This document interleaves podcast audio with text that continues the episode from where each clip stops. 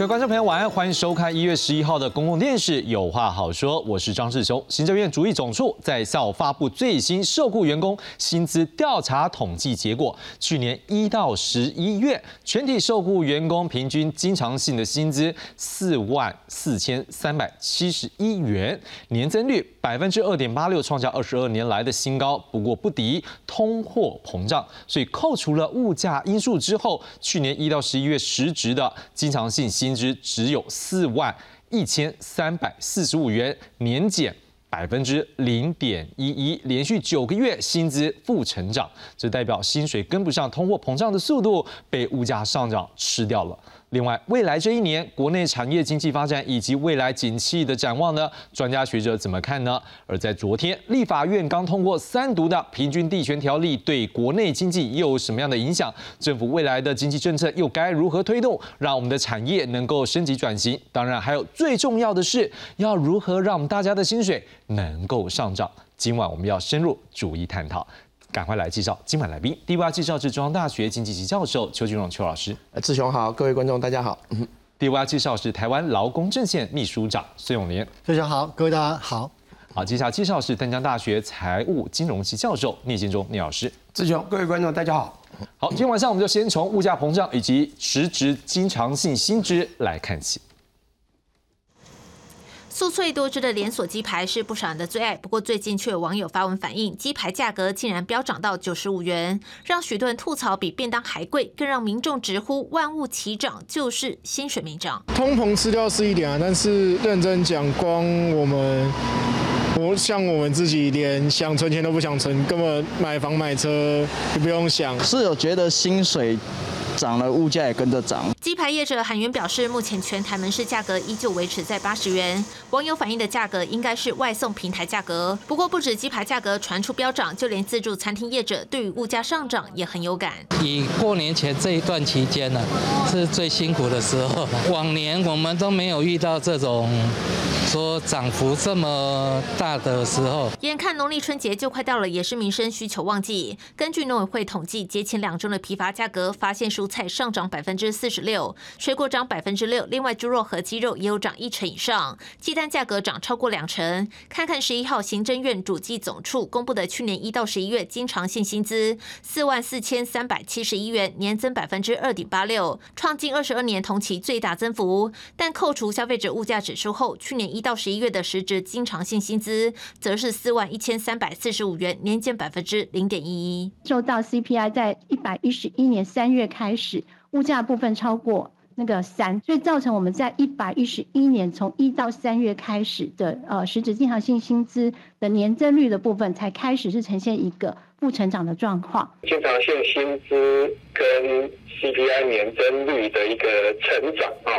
那今年都是会同步的比较往下。至于去年十一月的制造业受到全球景气趋缓，需求疲弱，加工时数月减零点三个小时，年减二点七个小时，呈现连续五个月负成长，也引起外界关注。记者袁子张国良台北报道。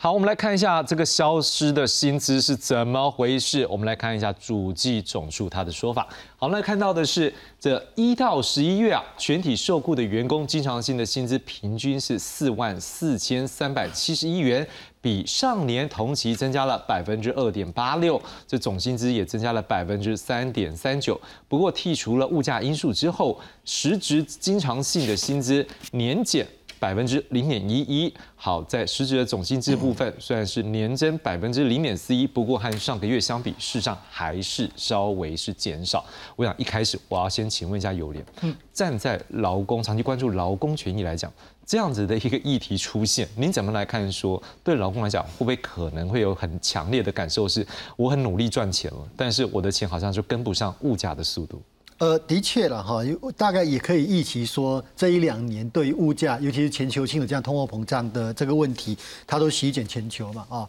那有人讲说，相对于其他国家动辄六趴、七趴、八趴的这个呃消费者物价指数的上涨，台湾已经算温和。不过事实上，呃，如果你把 CPI 拆开来看的话，衣食住行其实是涨得蛮多的哈。那这部分的话，对于民众来讲的话，其实它是很有感的啊。譬如说，大家觉得说，好像我们在呃吃三餐的时候，它的确外食的部分，它它是有蛮蛮明显的这样的一个条幅。那 maybe 它是反反映了呃现在的这样的一个呃呃各种的，譬如说像原料也好，或者是说呃这个其他的这样的一个部分的调整。那有些你感受来讲说，哎，原本那一碗汤里面有四颗丸子，那现在变成三颗了。其实某某种程度上，我觉得大家都感受得到啊。但是其实如果你呃回过头去看一些资料了啊，就是说跟过去几年的这样的一个薪资的成长。呃，我我觉得我我们可以有一个有趣的一个观察啊，譬如说，呃，最近大概这个新闻都会都都会很很很有趣，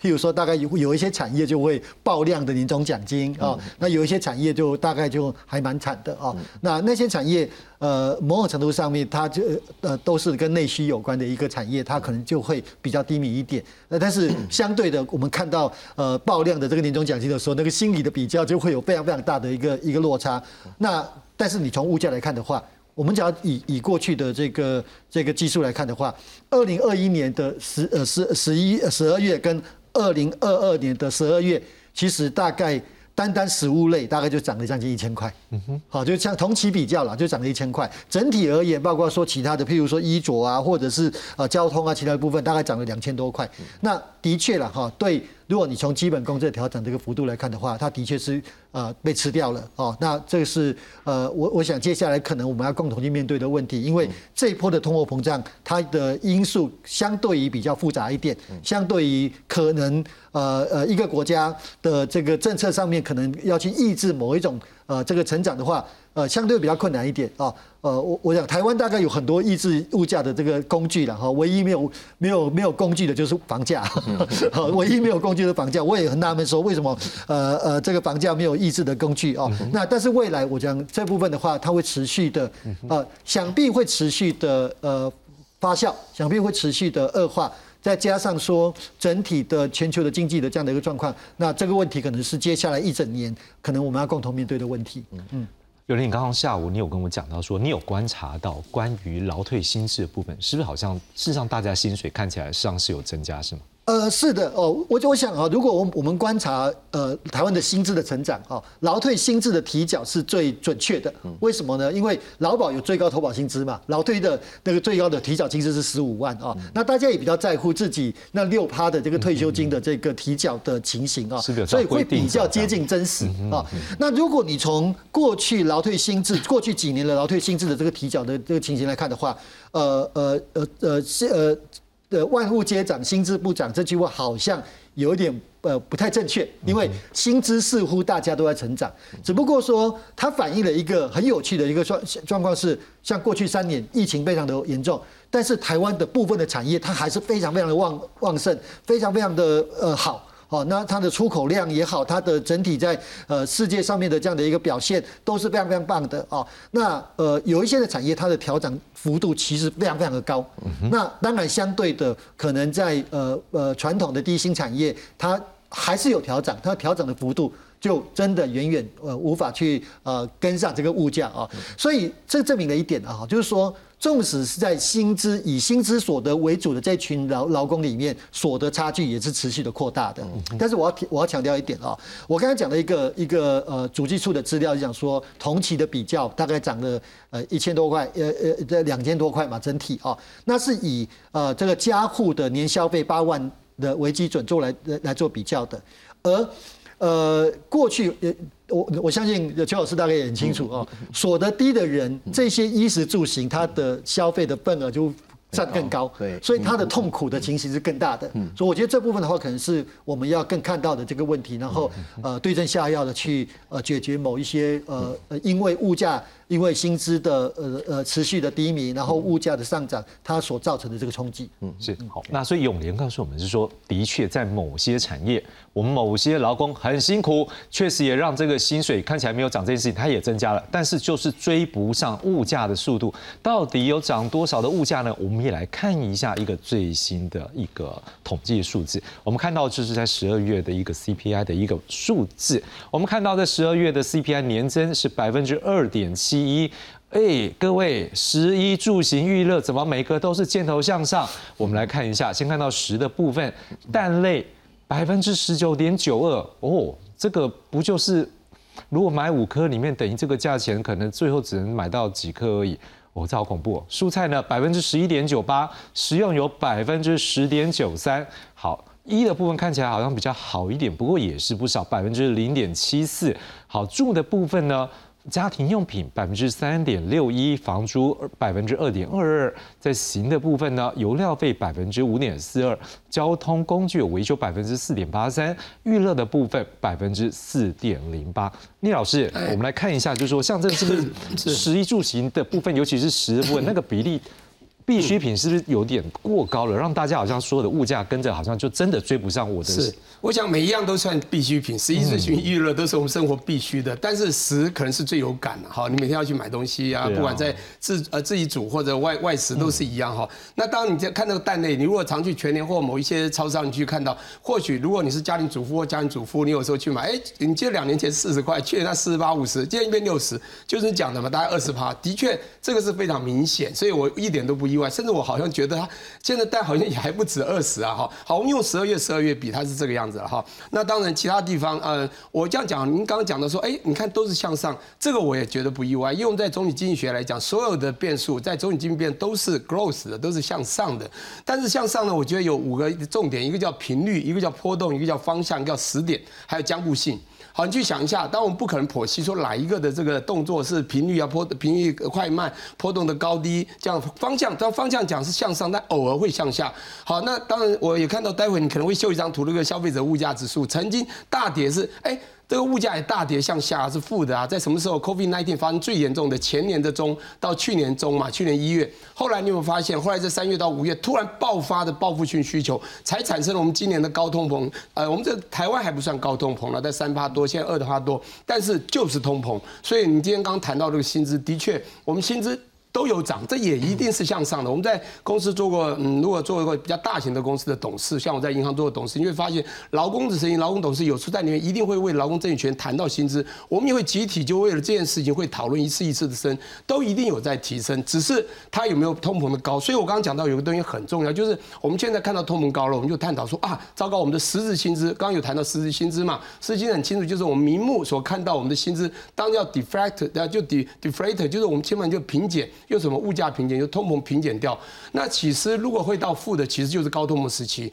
我要讲的是不是永续啊？这种僵固不会一直僵固，哪一天通膨就会慢慢消弭，那我们的薪资还是会慢慢成长，哪一天很快就又会变正。所以当然你是看到我们最近啊都三点多、二点多，而我们薪资薪资的成长不可能一下子这样变动波动太大。通通套都会这样穿来穿去，所以这时候我们看到它穿上去了，我们变负负的这个薪资，但在有时候穿下来就变正的。好，那我最后只能这样讲说。那么当然，我我在这个时候呢，你看到物价都涨了，那当然它还有物价涨了之后，它要回去，大部分物价要回去也是难呐，它就是 keep 在一个水位，只是它或许在低通膨之后的未来就不会涨这么高，但是我们薪水还会涨。好，我是这样讲哈。那么当然，呃，您刚刚讲到的所有的这个呃商品里面，如果要补息的话，我是觉得了哈，有一些当然受到国际因素影响比较重，像行的部分，其实我们的车资，我们做的这个，比如做不管做呃这个各种呃这个交通工具，很多的交通工具它其实物那个票价很难调，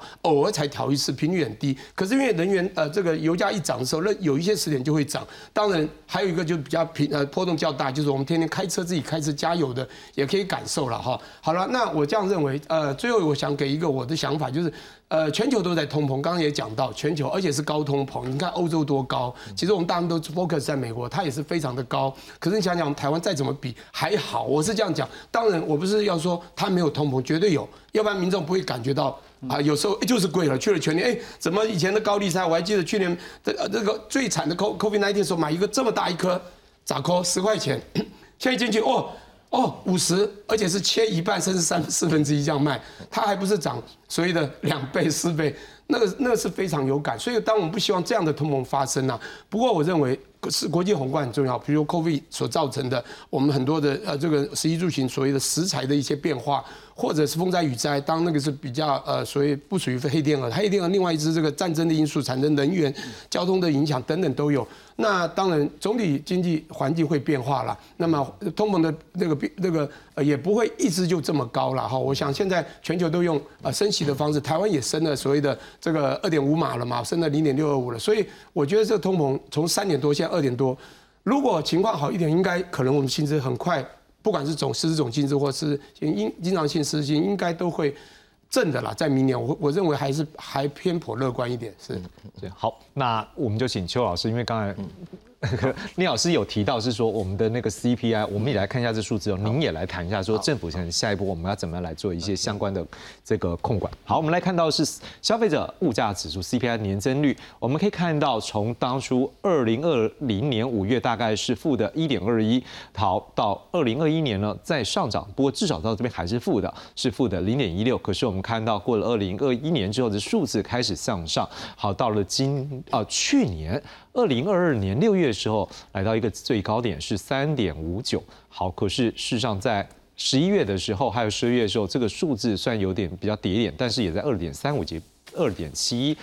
在十二月比去年同月呢，更是涨百分之二点七一，全年平均涨是百分之二点九五。老师，这个数字就像赖老师刚刚讲说，有可能在一段时间会有一个控制，您怎么看呢？如果真有控制，大概多久？我们已经控制很久了，控制很久啊！你看，这我们现在央行都是说，因为我们的这个 CPI 的这个涨幅很低嘛，啊，所以都呃相对各国都采取一个相对宽松的政策哈。那事实上，呃，最近这一段时间呢，我们也谈了很多次哈，学界也有共同的声音，就是我们的这个消费者物价指数的公式大有问题哈，特别是你的呃没有办法反映真实的房价或房租哈。那另外一个就是说，呃，这个当我们用呃 CPI 这个不是那么高的基础来采取货币政策的时候啊，也千万别忘了，呃，政府在这个过程里面用了多少压抑物价的这个工具。啊，进口的大宗物资降了关税，呃，油价这个电价，宁愿让台电中油亏损，都要把这个价格压下来。我们是付出了很多扭曲的代价，然后把物价压的这样子，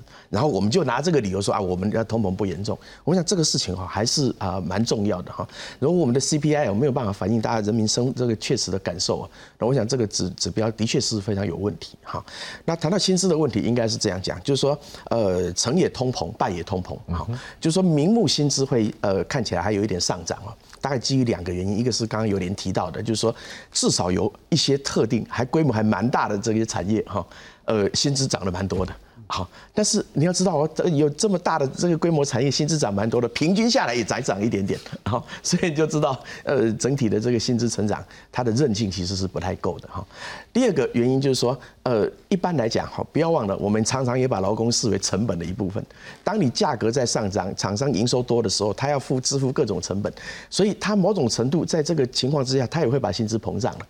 好，所以我们的明目薪资上涨的时候啊，有一部分其实它就是因为物价带动上涨的啊的呃这个雇主反映在你的这个薪资上面，但是呃不要忘了，它真正的原因是物价上涨，所以到最后你就得比嘛，啊你这个明目薪资上涨的比例高，还是你的物价上涨的比例高，一比就输了嘛。啊，所以这个实时薪资会下跌，就这么回事哈。刚刚聂老师谈的哈，当然我们现在看到，在过去这几年哈，的确是啦。好，无论是呃名目薪资也好，实质薪资也好，好，它呃如果不是物价的问题，它大概都会有一点缓慢的上涨哈。但是呃呃，我们常讲说我们的薪资啊，这个呃这个我想就是一个科学比较或者是国际比较了。所以薪资到底应该要呃涨得多快好，或者是幅度多大？其实我还是要老实讲哈，我们的这个薪资成长的速度和幅度啊。的确是比很多国家来的小很多了，好，所以这个呃还是一个不争的事实，好，所以我们就看到现在呃这特别是我们现在还观察到一个重要的因素，我们等下也许会聊聊景气的问题，好，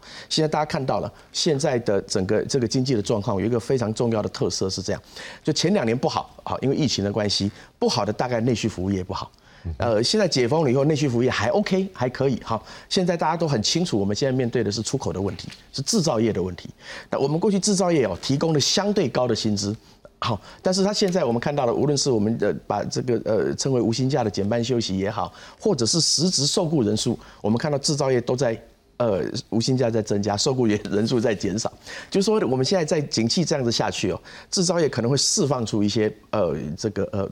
把员工这个排这个呃排出来，但是重点是现在缺工的是什么？大家都很清楚嘛，从饭店从呃餐饮业哦，看起来目前至少从呃数据上面来讲是相对低薪的这个工作，好，所以我们把高薪的工作机会变少了。啊，倒是缺工的是低薪的这个呃工作机会，那我就会担心两件事情哈。第一个就是说，呃，会不会这样的趋势呃会有一个把薪资往下拉的力量？好，这个是第一个。第二个就是说，如果呃大家这个在制造业比较高薪资的员工还愿意比较屈就的到服务业去，呃，那可能失业问题还不严重。但是如果这个呃转职过程不是那么顺利的话，除了薪资可能会受到影响之外，可能就业也会受到影响。好，所以呃至少在呃长期很难讲，那至少在我们面对这个景气的状况，我们现在面对的这个呃这个劳动市场的状况，还是有很多值得忧心的地方。嗯，的确，接下来我们就想要来关注这个问题，因为可能很多的观众朋友进入一个新的这一年的时候，可能也都开始会担心是当国际的一个经济的状况，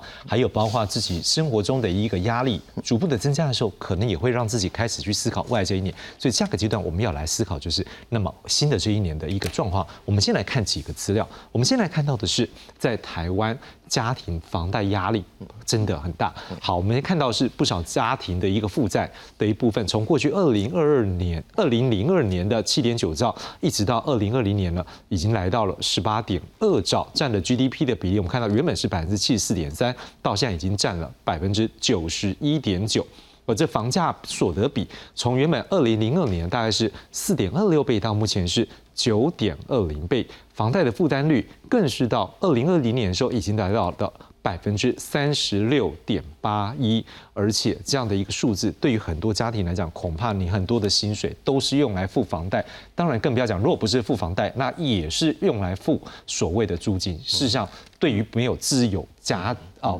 房屋的这个家庭来讲，这都是一很大的压力。那另外大家关注的是景气呢？我们来看一下，在景气的部分，我们根据之前的一个景气对策讯号的一个变化，好，虽然说这个反映的项目有很多，但是大家看到的是在这个十一月的时候，这个数字瞬间掉到了十二的时候，可能会让我们开始去对未来多了一点保守的心态。当然，这个保守心态恐怕也会对我们未来的一个。内需的经济上面是不是有一些影响？我们也要来思考。所以我先请教一下聂老师，是就站在我们刚刚看到。还会有说像是房贷这样的一个压力，会给大家，或者是租金给大家的一个支出的压力。嗯，但是大家又会担心是说，现在经济看起来会不好，所以我可能要更保守去应应我自己的支出，因为我的收入支出不一定，或者是像刚才这邱老师有提到，也有可能他面临到换行业的问题，我之后的收入不一定稳定，也有可能收入会降低，甚至也有可能工作不一定好找，因为在一些产业变化，你怎么看未来这一年的景气或者是产业发展会给观一种怎么样的一个指引或一些建议？只看这一年吗？我想，呃，一一方面谈这一年，一方面谈未来趋势啊。那你刚刚谈到的是拉从房屋开始拉近嘛？哈。那台湾的房子呢？当然，不管你从哪个角度，刚刚说我们的政策这个万箭齐发，打到最后，你不管是局部性的哈，各种的，不管甚至房地合一税，那都是局部性的了哈。那现在所谓的平均率，待会你要谈，也都局部性。但是真正的全面性的也做到了嘛？因为最近因为通膨关系就是利率嘛，一打利率以后，是不是全面打到？不管投资客、自住客、半自住客，是不是都打到了？所以也打到，但是。跌不下去，那你说有什么机制？你刚刚讲到没机制，那答案很简单，就台湾土地稀有性、人口呃未呃少子化是未来的趋势，但的确。就算现在有一些旧屋，有一些余屋，但是我们的供需市场中，在放诸四海是皆准，我们还是土地是非常少，人口还是很密集的地方，尤其就在西边这这这一块区域，所以它房子绝对还是金金涨，要跌很难，怎么打都一样。再来呢，我们刚刚讲到说，的确，哎，你现在负担房价的确是不容易啊。我们您这边有刚刚有看一个数据嘛，就是说房价所得比，那因为我很多的演讲都在讲房价的问题，房价薪资比或者叫房房价所得比，你看到全台湾是九点二，台北市。大概我不知道你知道是十四点七左右了哈，是台北非常贵。我通常大家就这样想说，一个啊小家庭二十平的房子，中南部平均起来是二十万一平二十万呐，哈，大概 overall 来讲，台北就六十万了。所以你会发现台北房子就是一千两百万，那台中呢，呃，这中南部全部就是四百万，四百万除以这个四十，一年在四中南部的薪水比较低一点，它可能只有三万多，平均在四十万，一除就是所谓的九点多十。那台北就不一样了，为什么十四点多这样十五呢？一千两百万去除以大概平均薪资有八十。左右，你就一年了哈，你就会发现它就是十四点多，所以这样的情况，那那造成这个很多人发觉这么样最少十年才买一栋房子，或十几年才买一栋房，你怎么付得起？的确很痛苦。但是我们也都知道，房子的确是一个比较特殊，它叫做人生一生的两个重大支出之一啊。我相信有一些朋友不会想到第二个是什么，就是养儿育女了，多一个小孩，你也不可能太多，也就是几个孩，也是很大的支出。房子啊，你也不能太多，真的自住的一栋两栋，你可能。普通收入就没了，所以这的确哈让很多人在觉得他自己不管是他的这 portfolio 的钱怎么去分配，什么时候该买房，买什么样的房，旧房、新房、老房、大房、大大房、小房，这有很多的这个考量哈。好，那当然这个又结合到刚刚这个志勇讲到，就跟景气相关嘛。可是我觉得哈，这个景气哈是属于宏观的，但是房子呢的确是很贴身的。我们常讲有感，的确买房或租房就是有感，甚至包括你付房贷也有感。你自己去看看最近这个涨的，我们讲光今年光。这个通膨啊，通膨造成了我们利率提升了三次，一码一码又半码的零点六二五之下，你去算一下，不管贷多少，你如果贷个将近两千万，你一年就付到光利息，如果两千去算，就差不多快一万。当你又摊提的话，就是好就好几千块。所以呢，你就发觉，哎，你薪资也不过就是这个四五万，怎么一下就多付了快一万？你怎么住得起？住一千多万房子，如果是台北的的话，真的房子就是这么贵吗？所以你又产生了另外一个，不是光买房而已，你光生活为了负担。你的家境里面很重要的这一块占很大 portion 的这个房子就是一笔钱了哈。那您说景气怎么看？还是一句话，我一直不敢给最大好的最大的肯定。就现在全世界三只天鹅天飞天黑天鹅什么时候飞走？最少有一只美洲贸易战突然打响的这个哈。它不会马上飞走，但另外两只我觉得好像最近呃变成了灰灰犀牛了，因为看得到了啊。那个我们知道飞电是看不到，突然出现，它变灰犀牛很笨重很大，他们知道要去阻挡了。以前是不敢去阻挡，现在要阻挡。呃，以前不知道去阻挡，就是一个就是俄乌战争，但还还是有些谈判的声音出现。这之间要停息会有点旧，还有一个就 COVID nineteen，COVID nineteen 一个那这个呃这个中国的大转折啊，从这个铁腕清零到现在完全解封，我相信这个产生了非常多的失去，经济失去环。失去，不过这失去很快，这是我对可能对岸有点信心。这个不管世界这个文圈怎么做，它很快我觉得会回复哦，而尤其它的需求会大涨，这样子景气就出来了。景气一定出，一旦出来，当然它的负面又是通膨又会拉升。可是，在这样的利率之下，通膨要拉升又不会拉太高了。坦白说，那这时候但是就会产生呃这个所谓的呃景气就会好一点。那大家的收入可是很奇怪，就我们还是需要劳工，需求就增加，失业会减少，但是薪资。讲不，产业好，薪资并不会马上好，因此最后一个答案就是，即便房价一直压，它跌不下来还是涨，人民的薪水慢慢涨又缓的话，其实我们台湾存在这个所谓的。房价不是这个房价薪资比这样的一个数据哈，你要改变一年、两年、三年、五年都很难改。平均地权昨天通过，对，你觉得怎么样看后面对于景气、对于所得？我在很多地方人家也会问我，不过我先这样讲一下，这个平均度呢就通过嘛。当暂时的时候，一定会有一点声音，不懂市场的人都说啊要跌了，房子要平了。其实不了不了不了解，他还把这个当成股票在讲的，我听了好几个。但是我跟你讲，我不能说它绝对不会跌，但我觉得它持平缓跌，它不会大跌，它绝对将来还是慢涨，就是土地稀有性。我自己比较喜欢进这个房子房子的问题，就是我在日本也做非常多了哈。这个重点就是我一直觉得，呃，这个地权打下来，一定他打的大部分都是我们讲真正投机客了。其实好几波都打到投机客了。你去看那个建商或者那些买卖红单那些真正当时很聪明、很会赚这种超级价差的，现在退场很多啊。而且或者很小心翼翼不知道怎么做啊，有打到，但他是不是影响整个房价？我讲，打到了。该打的点没有错，这是该做，可是打不到真正房价了，打一点，微打一些，这是我的想法。嗯，周老师呢？你怎么样看？就是说一样的题目，像 overall 来看的话，你怎么样看今年的景气或者是产业的发展？你可能会给观众朋友怎么样的一些建议？好，呃，我想刚刚也是从呃房价的问题开始谈哈，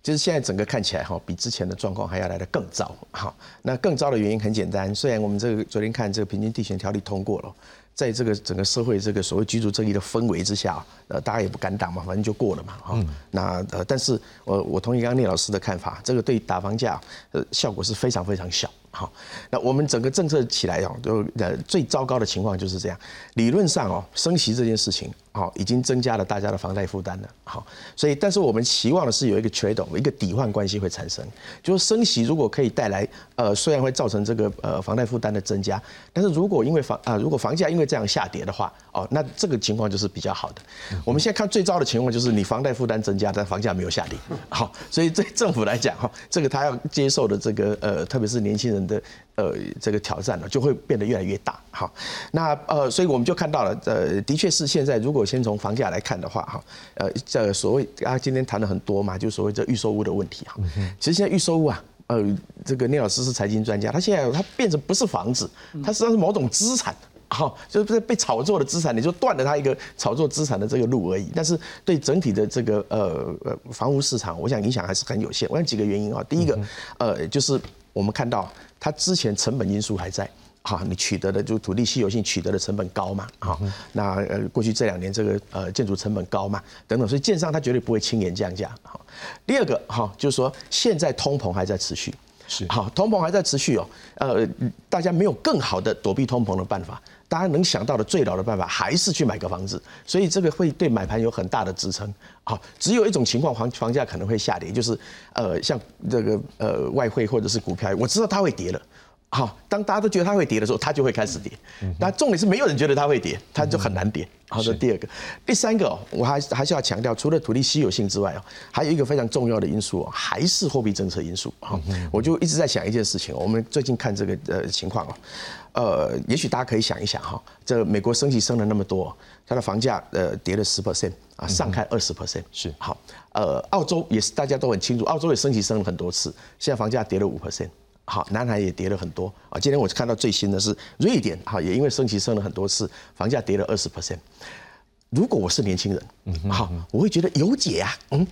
是不是？美国房价在跌啊，好，这个澳洲在跌，瑞典在跌啊。那为什么我们不跌呢？为什么人家可以跌呢？啊，其实不是没有工具，就是我们觉得要不要去面对这个问题。我我都知道这个问题在台湾很敏感，很敏感，就是大家都会觉得自有房屋的人很多，所以房价跌了可能会伤到很多人。那但是如果我对于一个想要买房子的年轻人来讲，哇，我多羡慕啊！好期待啊！对，好期待我们的房价什么时候可以跌个五 percent、十 percent 甚至二十 percent？我们不是一直在讲高房价把大家压得喘不过气来吗？那呃，面对这个问题，那政府怎么样给我们一个说法呢？好，那你看到人家房价可以跌。啊，当然，我们现在最直接的因果关系，就是因为这些国家升息升了很多，嗯，好，那但是我们看起来，央行绝对不采取这种方式，它一定要相对宽松，好，好，那所以这个就会变成我们一个很麻烦的事情。好，那接下来就是看这个景气了，哈，是，呃，景气，呃，其实刚刚也稍微谈了一些，哈，啊，简单来讲是这样，很多人都看今年呢出口不好，很多人都把这个希望，呃，的这个呃寄望在 H two 啊，就下半年，好。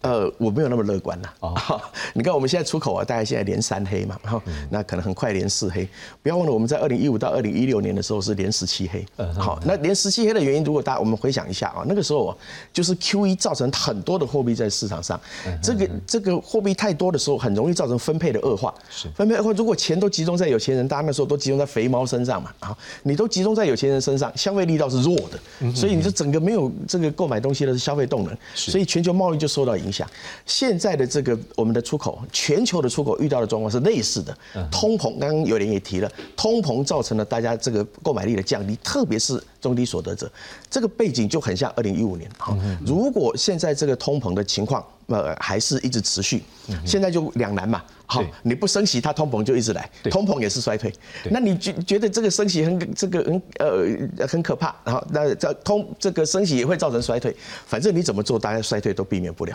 啊，那都避免不了，所以我们刚刚谈的这个因素啊，可能它就不只是一个去库存，大家可能看，呃，下半年会觉得景气会变好，可能是库存去化的差不多了啊，那我们大概就呃有机会这个需求回升，我倒觉得没有那么乐观了。嗯嗯，这一轮结束前，我想是不是我两位老师，我们可不可以各一分半到两分钟，就是说，如果现在你们要给政府建议，要先抓什么样的一个重要指标，会是你觉得最重要的一个政策的一个目标？嗯，半聂老师先来好不好？现在吗？对。你你觉得你现在如果是政府，你觉得在这个时候，我们刚刚已经当然聊完了嘛？景气看起来你是对景气对房地产 overall，OK，对 overall 的房你会觉得要先抓哪一个政策目标？会是你觉得，因为现在景气看起来就连。我们的政策目标就是货币政策、财政政策，也就是这样子。那那货币政策管价管量的嘛，就是你用其他方式创造货币供给，或者管价就是利率问题。政策目标还是以利率为主了。说实在，做利率抓了一个最好的均衡点，让它在通膨和就是成长的这个 growth 的 G G D P 以及稳定必须稳定的通膨抓一个最棒的一个均衡点，让人民感受也不会太糟，经济也不会受影响。这就是我觉得最好的利率政策，我们要有一个好的 target 很重要。希望有一个一个好的利率目标真的非常重要。对，要当然要精精算，但还要看未来。趋势的一种弹性调整。嗯好，邱老师他抓利率，啊你呢？你要抓物价还是利率？我在这里已经谈了很多次了哈。我觉得很简单，因为我们过去哦都用经济经济成长率当做目标啊，一直到现在为止还是好。所以我们要讨论今年有二还是有三之类的事情哈。呃，但是我们谈了那么久，呃经济再好啊，去年经呃前年经济成长率六 percent，大家还是很辛苦嘛。是好，所以呃如果按照呃经济的逻辑，说你要看呃经济强调的叫效用嘛。强调的是幸福感嘛，好，所以我呃，但是如果我们过度强调这个经济成长率，其实会扭曲很多东西。举个例子，我们的经济成长靠出口驱动，你要靠出口驱动，薪水不能高。一高成本就来了，然后这个出口就找找不了了，所以我觉得我的呃这个经济指标，最 想听到，我也想听到我们的政房价所得比跟实质薪资，就这样，希望能够房价所得比让它压下去，然后实质薪资对你你是应该定这个目标嘛？好，好，你定这个目标，那所有的经济工具来呃完成这个目标，这个才会有感啊。好，我还是再从再强强强调，我我当这是我的好标接，就是利益政策，它是政策工具，也是政策目标，两个都靠这个，弹性找一个。最好的均衡点，的确是很帮助的。因为这个我们讲，这总体经济在商品市场最重要指标就是经济成长，但这个经济成长是缓的。但是货币市呃货币市场的最主要的变数就是利率，就这样子。对，好，OK。那我们现在就提到，就是说，像两位老师大概也都是。利率要抓后，当然也代表一个东西，就是这个实质的一个薪资的部分，可能也希望它能够有一个向上的空间。你刚才当然也有带了一点点物价的味道，所以实质的部分。好，那我想要问一下友莲，嗯，如果说像是从劳工族群来看的话，两位老师大概也点出来说，希望未来经济成长要有，但是这个实质薪资也要往上拉。你觉得我们的劳工可能？有没有在也有很 care 的部分在哪一块？呃，我我高度同意两位老师的一个说法啊。譬如说，我们刚才讲到了房呃那个房屋所得那个房价所得比啊，对，当然会有个合理的房价所得比嘛哈。假设那是六啊，国际上面认为说你超过六的话，基本上就是 over over 了哦，这不能的。那台湾那么多县市里面。低于六的只有一个，嗯，好，也就是说，事实上这样的一个房呃那个房价所得比，过去很多人认为那是都市的问题，那是直辖市的问题，不是，那是普遍的问题。好，这个低于六的只有一个，好像是嘉义啊，哈。那当然，呃呃呃，这样的一个房房屋所得比的不合理，以及说房价的这个问题，它当然会影响到我们过去所提出来的崩世代小孩呃那个我们的呃年轻人的消费是不足的，再加上说这几年呃事实上呃各项的这个保费实际上在堆叠当。中啊，那年轻人、年轻世代，他的可支配的 所得是越来越少啊，所以我觉得这些问题都会是政府真的要去必须面对，好好面对，说年轻人他对这不能反弹的啊。那除了这个之外，我们再看另外一个数字啊，就是说 ILO 认为啊，认为说一个人的所得不管怎么样，你大概可能有三分之一会用在你的住的部分。好，我们今天看到今今天的所谓的呃呃经常性的实质薪资四万四的话，你三分之一大概一万多。在都会地区，在双北可以租到什么样的房子？可以租到什么样的房子？显然是一个非常非常呃没有任何的居住专业的房子。嗯，哦，或者是我可能住远一点点啊，对不对？好，那好，我们会退到这个所谓的基本工资。好了，现在今年是二六四零零吧？啊，那三分之一拿来在双北来租房子的话。那基本上租到的房子会更加更加的品质更加的糟糕啊，所以这些数字都在在的提醒政府或者在提醒整个社会说，这个事情呃肯定会成为一个很很大的民怨，而且它也一直在发生。那我们呃除了我们土地的稀有性，或者说我们的这样的一个，但房价这个所得这个房呃房价所得比的不合理啊，离这个全球认为合理的房价所得比。过眼的这个问题也也是必须要面对的。是。那但我还是要强调一点啊，就是说刚 Echo 刚刚邱老师所说的啊，我说这几年如果不是中油跟台电，我们过去社会很很很喜欢骂国营事业嘛。但是如果不是因为他们是国营事业，吸收了，而且作为有效的工具去抑制某一些物价的话，我相信今天的 CPI 绝对不会长这个样子啊。那那回过头来，呃，这几年的基本工资的这样的一个呃，我我都说它是温和的调整啊。其实对。改善呃这个底层或者说低薪者的这样的一个生活，其实有很大很大的效益。过去几十年来，我们都一直在不只是不只是压抑工资，我们压抑我们的基本工资，证明那是错的政策嘛。那这几年我们把基本工资慢慢的调整上来，大家想象一下。如果我们的基本工资如过去这样子，只是非常低的低幅度，甚至于不涨的这样情况的话，我们如何面对今天的物价？我们如何面对今天的 CPI？所以，请真的不要再骂基本工资造成了所谓的物价的上涨，因为台湾的工资的上涨占对于这个物价的成长的贡献，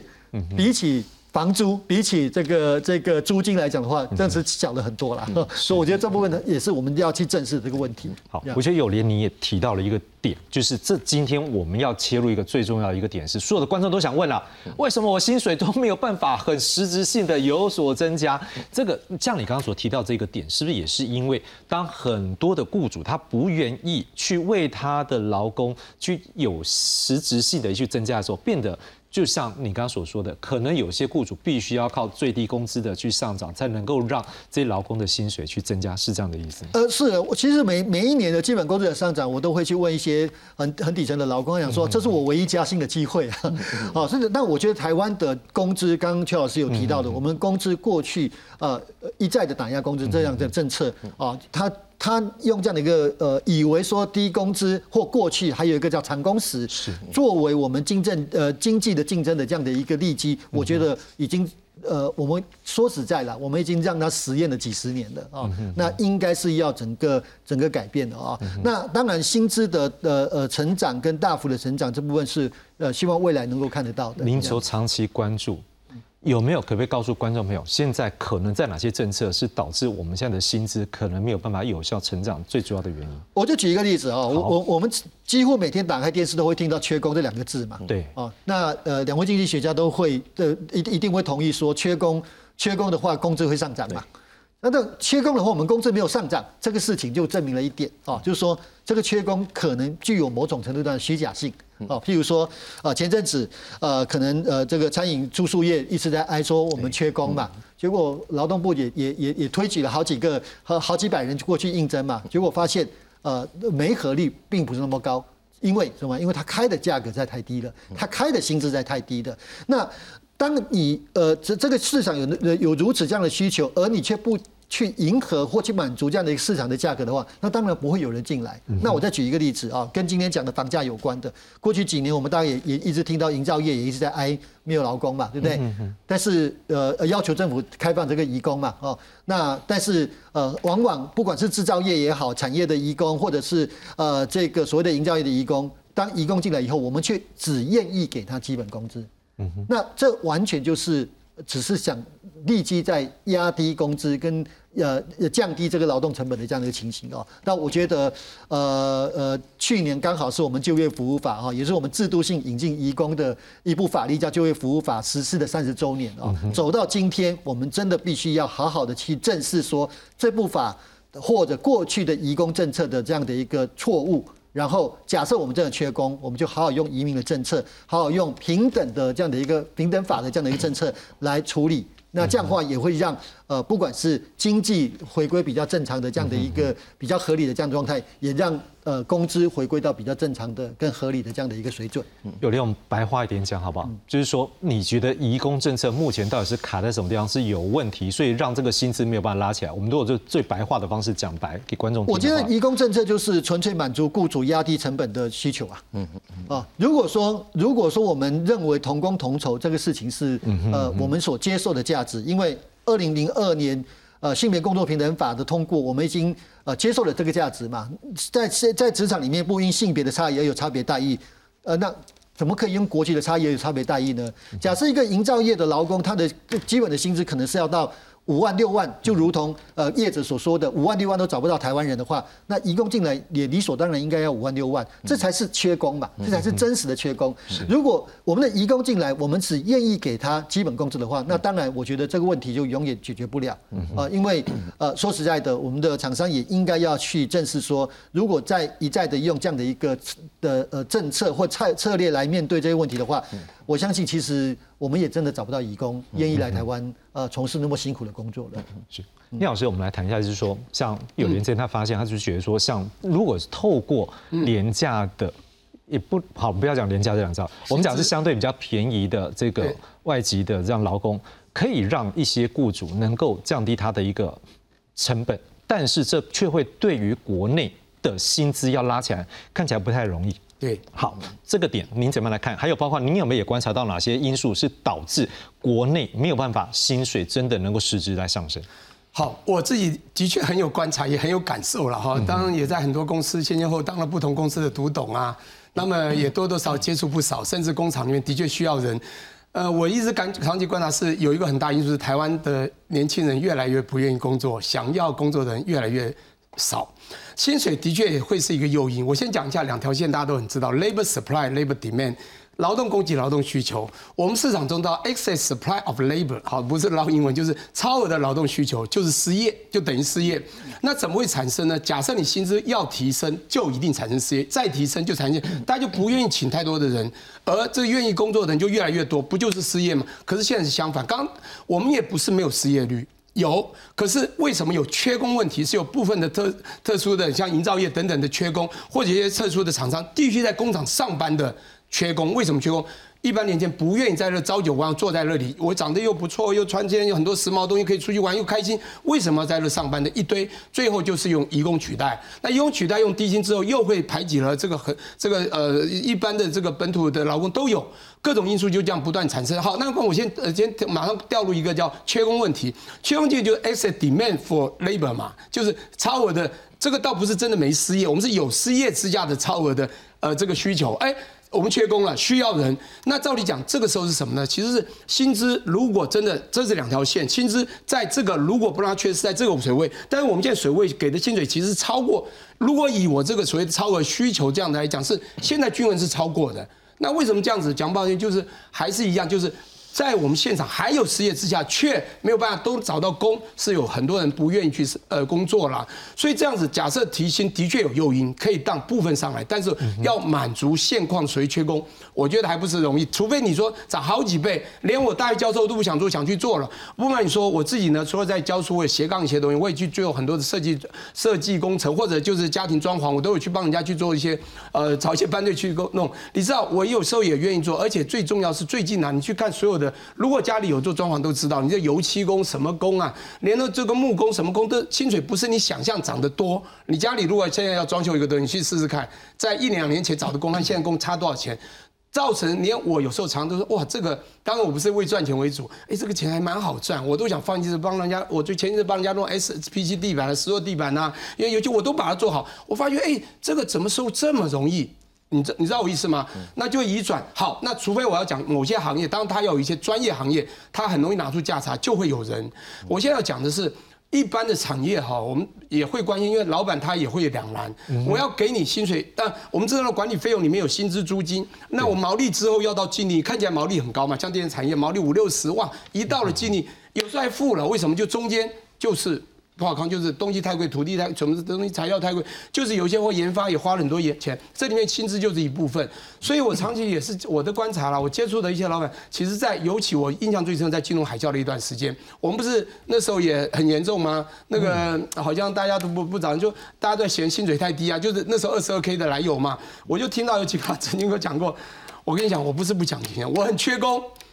可是我也不是不想提薪，重点是我给他现在劳工很被保护哦，我给你二十二，甚至你来你你要你要的，你也不一定帮我做很多，那你又很计较，有这样的员工的话，我们就很担心。他说他讲句话，一万五我其实都不想给，但是如果很愿意帮我付出，好好的做的专业的五万起跳，你觉得这是我讲，就年轻人我觉得哈，大家还是要勇于付出，要有点傻子心，愿意去上工。我觉得有一种教育很重要，告诉台湾人要跟。二三四十年前，台湾人辛苦打拼，一双鞋子缝间一块钱，全是家里都是代工的这种精神。不过现在我觉得一个时代一个时代变得比较柔软一点，这种也越来越难，所以造成台湾这种现象是必走趋趋势。我觉得我们的教育要有一些变化，也要教导愿意上工的人能够吃一点苦，那你的薪水自然就会有。那如果不给你薪水，我就不想做，给了还去。我说实在，我的朋友开餐馆好几个，我介绍过的或者学生或朋友去，就是产生争议，跟我苦诉的老板也一堆。那为什么会这样呢？就是有时候现在员工心态需要教育，当然薪资的提升会有帮助啦，是这样。嗯。那邱老师，那当然，刚才聂老师讲了一些，可能就是这个他的一个工作的一个态度上面，导致会有些雇主不愿意去增加。但是我们也知道说，还是有很多人他是很认真敬业，但是他就是每天苦干实干，但是就是没有办法能够让他的一个薪水好像有一个实质性提升。有没有什么办法，可能是能够让我们这些老板们愿意多付点钱？还是有没有一些什么？租税的优惠啦，还是说什么方法有可能呢？嗯，好，呃，刚刚那老师，我先要先赞同他一句话哈，是，就是呃，这个大学教授的薪水真的很难，你们两个有共鸣就对了，要斜杠讲。好，那呃，我想哈，这个大家谈的这问题有点呃共通性哈，我想是这样，呃，前一阵子哦，大家都知道半导体业很好嘛哈，呃，好到啊，在这个竹科附近哦，连这个便利商店都找不到人，哈，为什么呢？我随便去个这个科技公司，我薪水多好好多倍啊，好，所以的你说他不愿意做吗？也不会啊。好，你你在在这个呃便利商店苦干实干的人，他有更好的薪水，他也会愿意去啊。好，所以这个就是看我们对价格这件事情，然后这个工资这件事情看得多重要哈。所以如果呃工资到底重不重要呢？你看人家科技厂开高薪，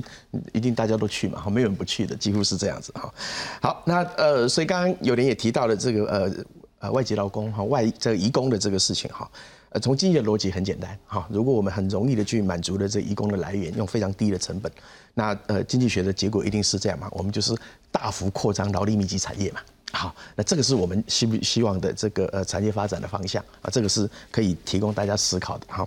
那另外一个就是说，呃，刚刚聂老师讲的，有一个可能要我觉得值得思考的，就是这样。我们讲那么多，那年轻人都说你叫我苦干实干啊，好，但是我我学了那么多东西，我想要卖我的脑，老板只要我的肝呐。好，这没办法 match 啊，那你没办法 match，那这个当然事情就不会成局嘛。所以老板想要你苦干实干，我有才华，你又叫我苦干实干，还要熬夜，我当然不要。好，所以就变成这样。那也不是，也不见得不要。台积电啊，叫你熬夜，你熬不熬？你熬啊。好，这个就是配的问题嘛。那这个牵涉到一个非常麻烦的结构性的问题啊。我们前几年哦，这个政府不是鼓励这个很多台商回台吗？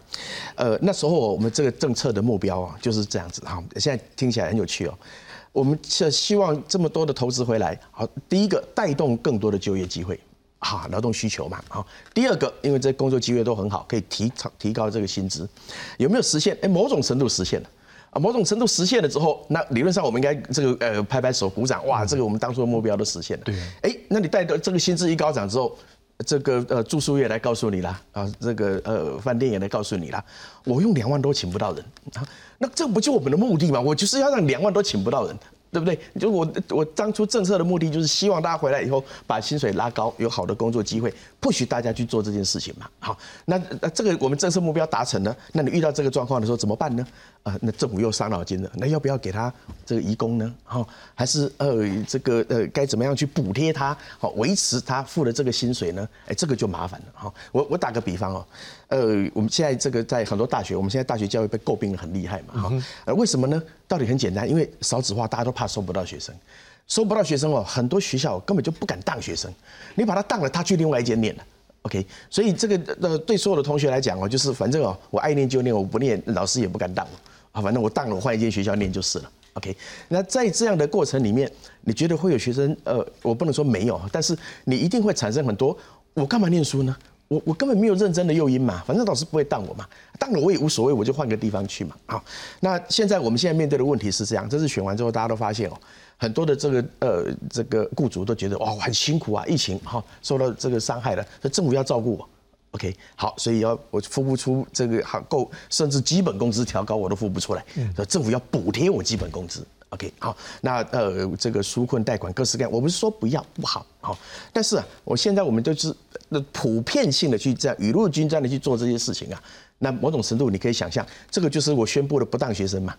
啊，反正你一定会活着嘛，啊，你不会被市场淘汰嘛，对，好，那那所以那我干嘛认真呢？反正我到时候付不出来，政府要给我补贴啊。好好，那刚刚聂老师讲的有很多雇主，当然我们都也听到很多的呃这个很难经营的这个呃心声。如果从经济学的逻辑哈，我们现在有一百六十万家中小企业哈，如果真的那么难经营，哎，如果有其中五十万个老板，那我不做老板，我去当劳工呢，我们劳工就增加五十万了，不是吗？好，那因为大家都只要当老板，所以你要满足我当老板呢。哦，我我要当老板，我都没有办法请员工，政府要帮我忙啊，或者是怪罪你为什么不苦干实干呢？好，那如果你当老板那么辛苦，你可以不要当嘛。好，那我们的劳工就会变多了。啊，这不是很好吗？啊，当然这个有点逆风逆向的思考，但是从呃经济的逻辑来讲，某种程度是这样子啊。好，所以当我们看到哦，有这么多的企业，你这个道理很简单哈。如果我不愿意付。呃，或者是没有能力付比较高的薪水，然后在这种情况之下，那政府顾虑到我的存活哈，因为我如果倒掉了，施政很难看，怎么会有这么多的企业倒掉？哇，这个是很麻烦的事情。OK，好，那政府要想办法啊，让我不要倒掉。那不要倒掉，其实政府也不是也不见得就是为了这些企业。譬如说在一开始纾困的时候，我们也很清楚，政府可能不是要企业，它是要就就业。OK，所以我们还是有一个想法，就是说，哎呀，这些老板呢，我们还是有点感念的，好，因为你提供了很多就业机会嘛，好，至少把失业的把就业率撑住了，失业率不会那么高嘛。但是哈，那你感念我很好，那就不要再叫我付更高薪水了吧。好，那你不能让我倒了。好，那所以我要我只能付这个薪水，你也得救我。所以这个逻辑哦，我觉得某种程度好必须被打破。那就是我们刚刚讲的，比如说我们就希望呃整个产业能够变得更好、更升级，带动这个薪资的提高，绝对不是 M 型的这些厉害的产业薪资提高而已。我们希望的当然是全面性的整个经济体系的薪资提高嘛。是。但是市场可以帮你完成这件事情的时候，我们又觉得说，哎呀，这个好像呃，所以你会建议说，政府不要过度的去。对，不要过度哈，帮助这些企业让它能够存活下来。他如果适者生存，他就要去考虑要用最好的人才，愿意用相对好的。某种程度是我举个例子来讲哈，呃，譬如说在这次疫情，我们都很清楚知道疫情哦，它带它疫情后绝对跟疫情前不一样，大家都朗朗上口嘛。是，我们的消费形态会改变，我们的生产形态会改变，然后理论上。这个呃市场必须要带领厂商去适应这些转变，我们还要绿色转型，我们还要数位转型。OK，我们需要做很多的事情啊。所以，我们呃在很多这个西方国家哦，他会看你的这个作为，好，你做的数位转型，我给你多一点鼓励；你做的绿色转型，你愿意付更高的薪水，我给你多一点鼓励。好，而不是这个雨露均沾的去做。那这样子，但我当然不会愿意付更高的薪水。是，嗯，有连最后，因为我就我就衔接那个邱老师所说的，因为因为我我说我是那个法案中周年庆控了哈，这样。像今年刚好是我们就业保险法，哦，就业保险法过去在推动的时候，多少人是反对的，讲说那会造成我们的劳工依赖政府啊，依赖整个事事业救助，但是他撑过了，帮我们撑过了二零零八年的金融风暴跟这次的疫情啊。是。那今年刚好其实是就是就业保险法的二十周年，真的是要。呃，等于两位经济学家也，或者说整个呃整个社会实际上是看坏今年的景气的啊。是。那当然，它会对就业产生一定的影响啊。那呃，回过头来就是说，也应该要就就这个就业就业保险法呃二十年进行全全面性的检讨，来让呃它能够去衔接那这那个把那个劳工所接住这样。嗯。好，我想就是说。综合兼职微学者或什么，至少一点，政府要赶快来思考一下有效的方法，不管是从业者或者是从劳工多面性来进行这样子的关系。